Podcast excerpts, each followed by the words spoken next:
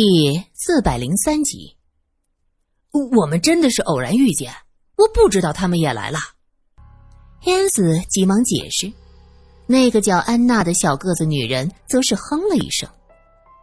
汉斯看看苏三，又看看那个小个子女人，突然拉着奥古斯都的胳膊说了一句德语。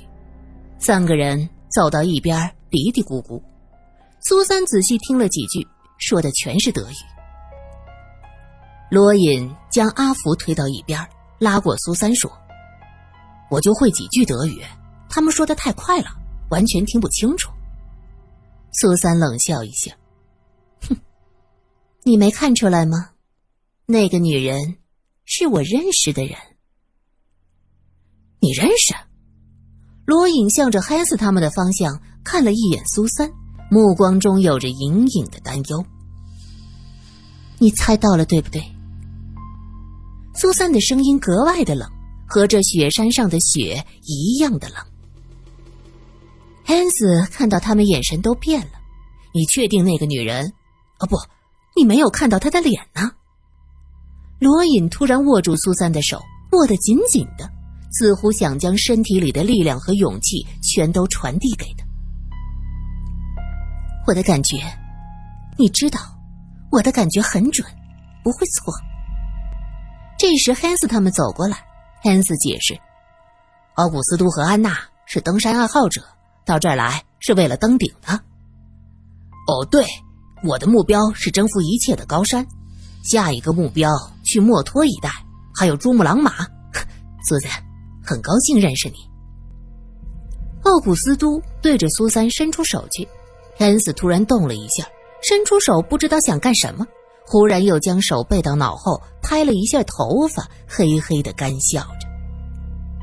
苏三知道，他其实伸出手是想将奥古斯都的手打下去，他并不想让自己和奥古斯都握手。可是后来他改变了主意，手在落下的一瞬间改变了轨迹。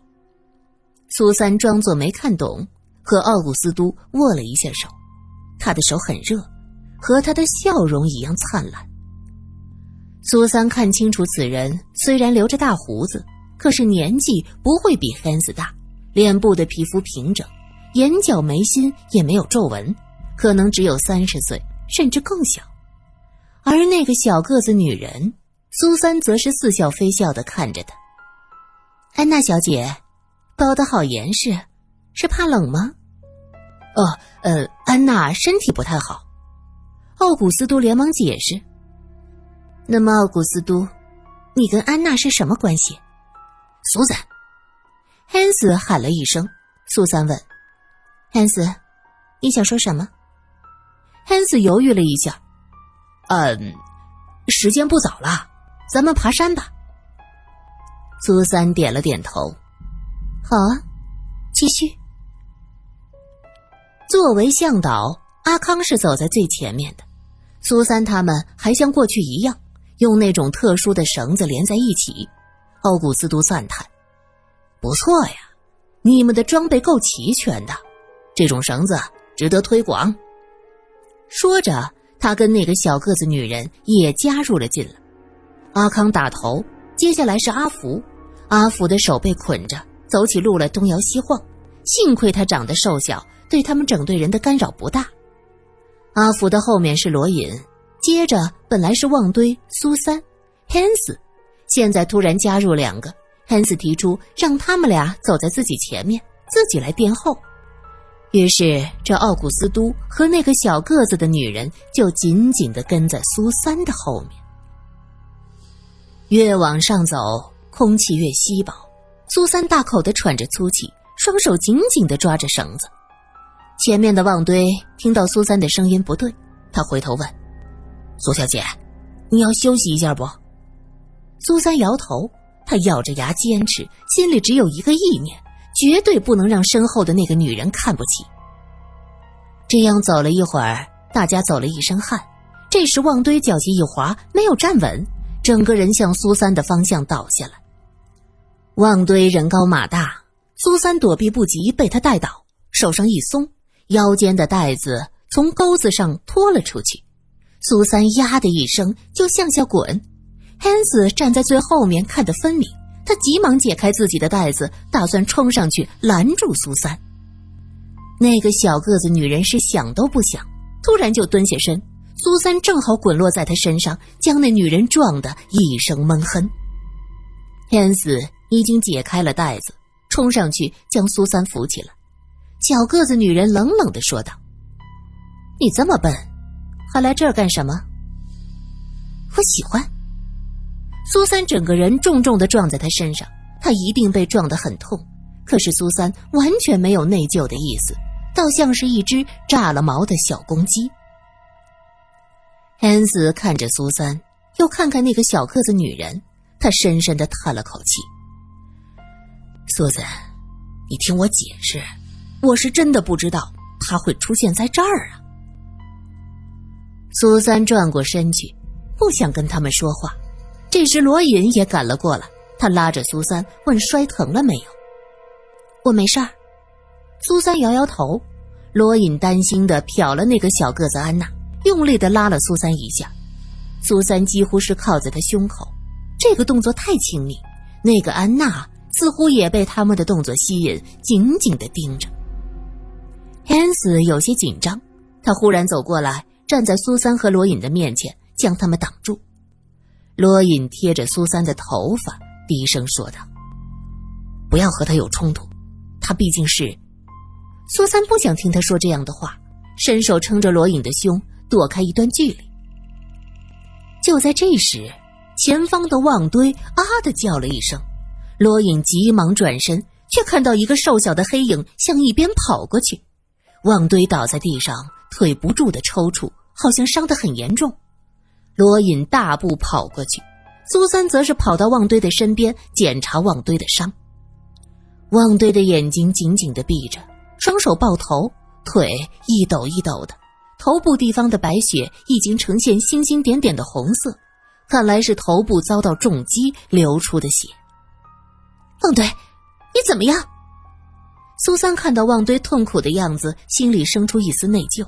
之前他还曾经怀疑过他。啊，对不起啊，苏小姐，让那小混蛋跑了。旺堆捂着头，缓缓的坐起来。原来他躺的位置出现了一大滩的血，这儿这么冷，他还在不住的失血，这会不会有危险？苏三连忙放下自己的背包，开始翻找。这时，一只手把他推开，嘴里还说着：“废品，到底是废品，就这点事儿就手忙脚乱了。”那女人的声音充满了讽刺，苏三猝不及防被她推倒在地上。那女人已经拎着绷带上前，他身后的奥古斯都连忙递上一个小瓶子。汉斯吓了一跳，伸手去扶苏三，眼睛盯着安娜，嘴里说着：“你们不能乱来，给他用的什么药？你们别……让什么？是云南白药，这个药很灵的。”安娜的声音依然冰冷。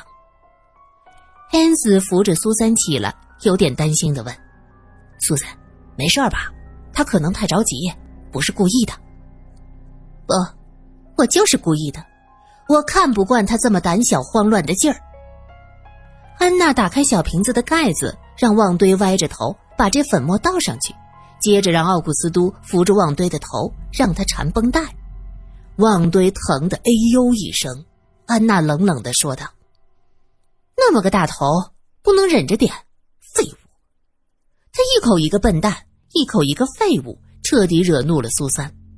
苏三冷笑：“哼，全世界就你一个人最聪明，谁都是笨蛋，谁都是废物。你废物也不笨蛋，可也没见你研究出什么伟大的成果，做那居里夫人。”安娜大怒，两三下缠完绷带，大约是太生气了，绷带捆得非常难看。是我给了你生命，你这个不孝女！安娜指着苏三，怒气冲冲。奥古斯都被两个女人剑拔弩张的样子吓了一跳。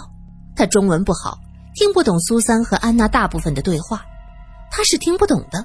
可是两个人的声音和面部表情，他能确定他们在吵架。孩子，这是怎么了？这位小姐怎么和安娜……呃，他们？奥古斯都向汉斯求救，汉斯连忙搂着苏珊的肩膀：“我的小公主啊，你不是要忘记过去的恩怨是非吗？咱们就当他是个无关紧要的陌生人，可以吗？不要再吵了。”苏三挣开他的手：“ 无关紧要的陌生人，无关紧要的人会张口闭口说这个废物那个废物吗？你说我不孝，孝顺是中国人的传统，你们假洋鬼子。”不是瞧不起中国人的传统吗？我和你还没有到什么孝顺不孝顺的地方。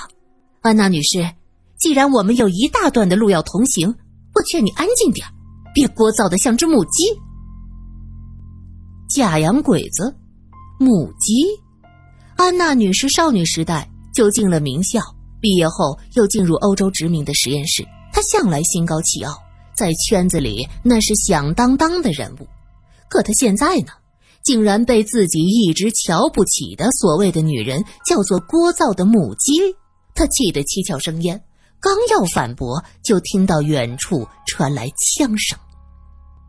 苏三什么也顾不得，也来不及将背包拿起来，转身就向枪响的地方跑。汉斯愣了一下，紧随其后。安娜看了一眼奥古斯都，后者弯腰捡起苏三的背包，拎在手里。旺堆被打得头破血流。头疼的厉害，眼睛上还糊了一层血，顾不得去看他们到底要做什么，只是弯腰拿血清理着脸上的血。他并没有注意到，奥古斯都已经打开了苏三的背包，把一个小盒子装进了自己的背包里。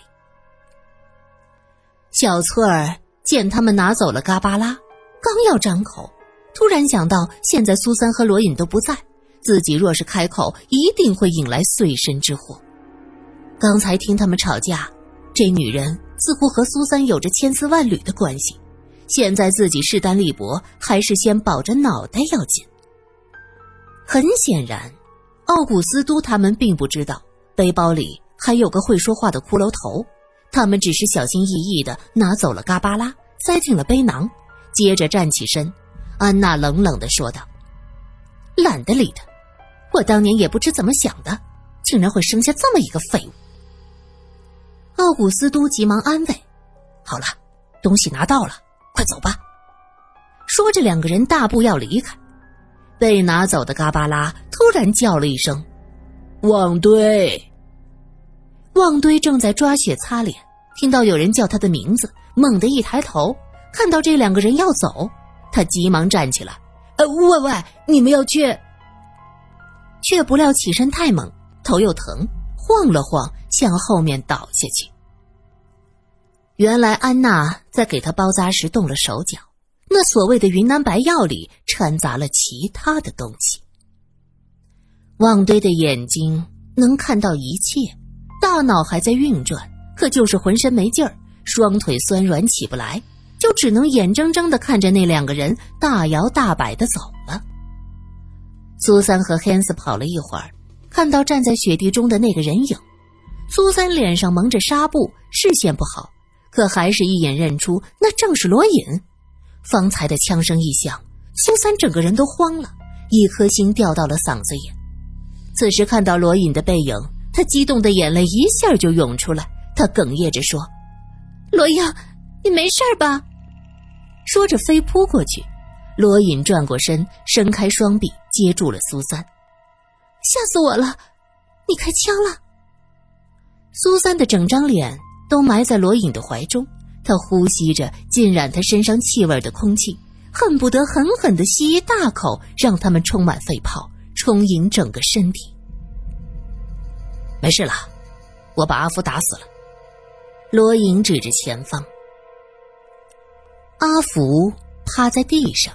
脸紧紧的贴着雪地，额头下的鲜血已经渗出了一大滩，清冷的白雪混合着甜腥的味道，那是脑浆的气息。罗隐一枪打中了阿福的后脑，子弹从后脑进去，从前额出来，巨大的冲击力将他上半部分的头骨崩得塌陷了一部分，脑浆混合着鲜血，红的白的流到雪地上，很快。就凝固成了一片。阿福为什么要袭击旺堆？苏三转过身，目光投向远处的雪原。阿福做了那么多的坏事，刚才又偷袭了旺堆，据他自己说的，他还吃掉了阿诺。这样的人死不足惜。可苏三想不明白，他为什么要这么做？突然来到雪山袭击阿诺，用阿诺的脸皮跑来做坏事儿，这一切的一切就像是一个恶作剧，倒是符合阿福神经兮兮的特点。可他真的只是神经，而不是一个阴谋吗？可如果是阴谋，这阴谋是针对谁的？他们要谋划些什么呢？罗隐看着苏三，将目光投向远方。以为是自己开枪打死了阿福，让他心里不舒服。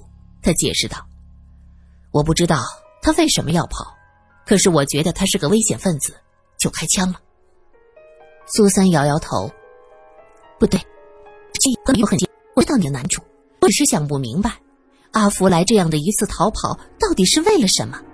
他说的那些话到底是真是假？